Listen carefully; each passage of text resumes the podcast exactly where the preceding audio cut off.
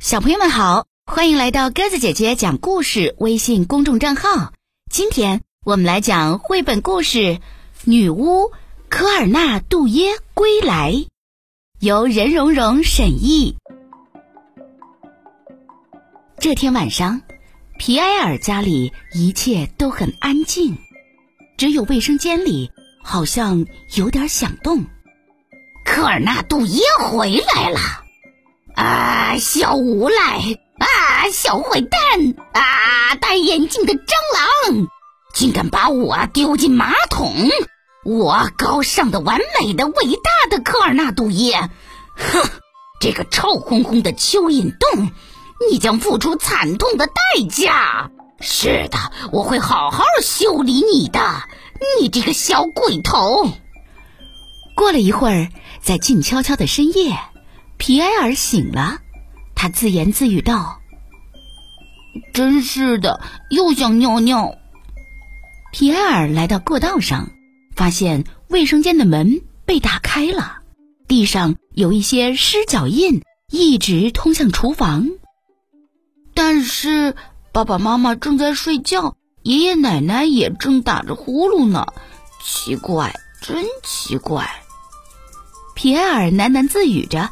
推开了厨房门，皮埃尔检查了碗橱，没有人；他打开了壁柜，也没有人；他又查看了所有的抽屉，还是没有人。好啦，小蚊子，你在找什么？突然响起一个声音，皮埃尔被吓了一跳。女巫科尔纳杜耶正恶狠狠地看着他。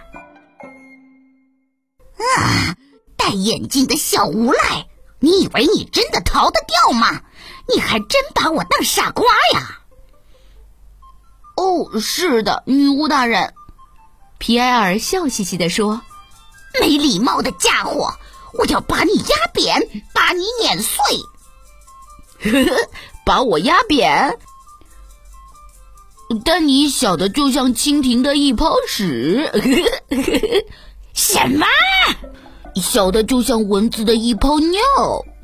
你你说什么？细的就像一根鼻毛。你敢再说一遍？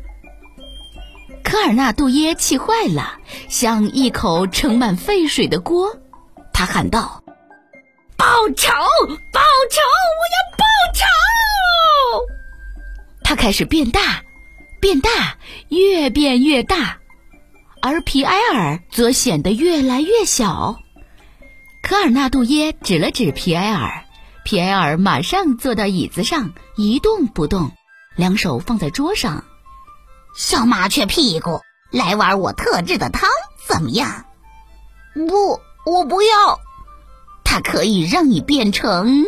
呃，我想想，变成火鸡。哦不，我不要。嗯，变成蜗牛？不，我不要。大南瓜？哦，对，就是它，变成大南瓜。不，我不要。那你就错了。小扑鸡脑袋，南瓜好吃极了，你爸妈会把你切碎煮熟，然后吃掉。不，我不要。太晚了，小蜥蜴脸蛋儿。算了，不说了。天才的科尔纳杜耶要开始工作了。科尔纳杜耶变出了一堆奇奇怪怪的器皿，堆在桌子上。接着，他开始边唱歌边做饭。剁碎的蚯蚓，丹凤驼的毛，发霉的卡门贝尔奶酪和法罗。不不不！皮埃尔做了个鬼脸，科尔纳杜耶不理他，继续唱道：“排水管的脏水，青蛙的痰，无赖的唾液和一条漂亮的蛇。”呃，真恶心。是的，科尔纳杜耶兴高采烈地回答道：“最绝妙的恶心。”他把巨大的勺子伸到皮埃尔面前，捏着他的鼻子，让他张开嘴。等等，皮埃尔憋着气说：“你的汤不是真正的女巫的汤。”嗯，为什么？科尔纳杜耶愤怒的吼道：“我做恶心的汤可是冠军。”好吧，皮埃尔假装思考了一下，汤里还缺一只你小腿上的虱子，是吗？还缺旧袜子，是吗？还缺下巴上的小胡子，嗯，是吗？对呀，对呀。皮埃尔狡猾地说：“不信你自己尝一下就知道了。”科尔纳杜耶很不高兴，他认真的尝了一口自己做的汤。很快，科尔纳杜耶就开始变色了，然后渐渐变小、变圆。啊！我真是笨啦！他又骗了我。现在我变成南瓜了！救命啊！女巫发出绝望的呻吟声，像是要窒息了一样。这可是你自己做的汤，不能怪我。你这个狡猾的老太婆！现在我要送你去吹吹风。皮埃尔把科尔纳杜耶拎到窗边，丢进了花园。第二天早上，皮埃尔被妈妈的叫声吵醒了。大家快来看呐！发生了一件怪事，南瓜！我们的花园里长出了一个南瓜。哦。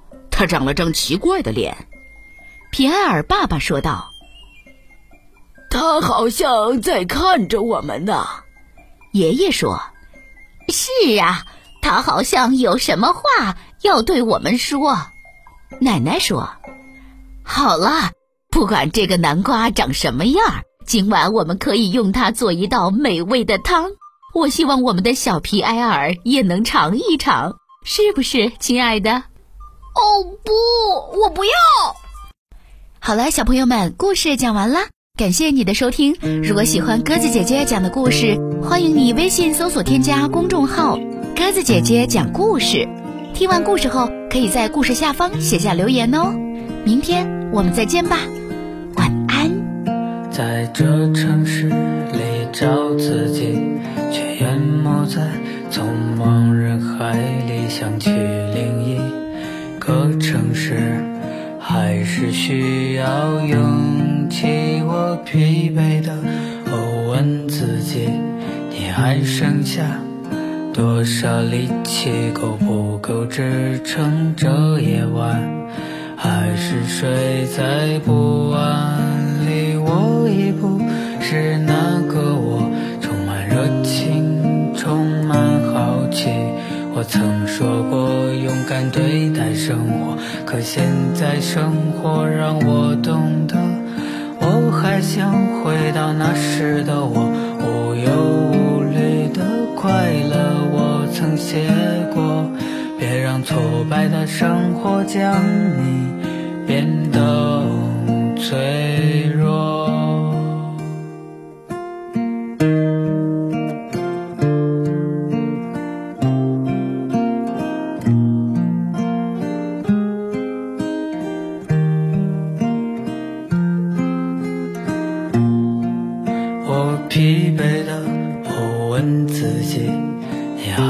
剩下多少力气？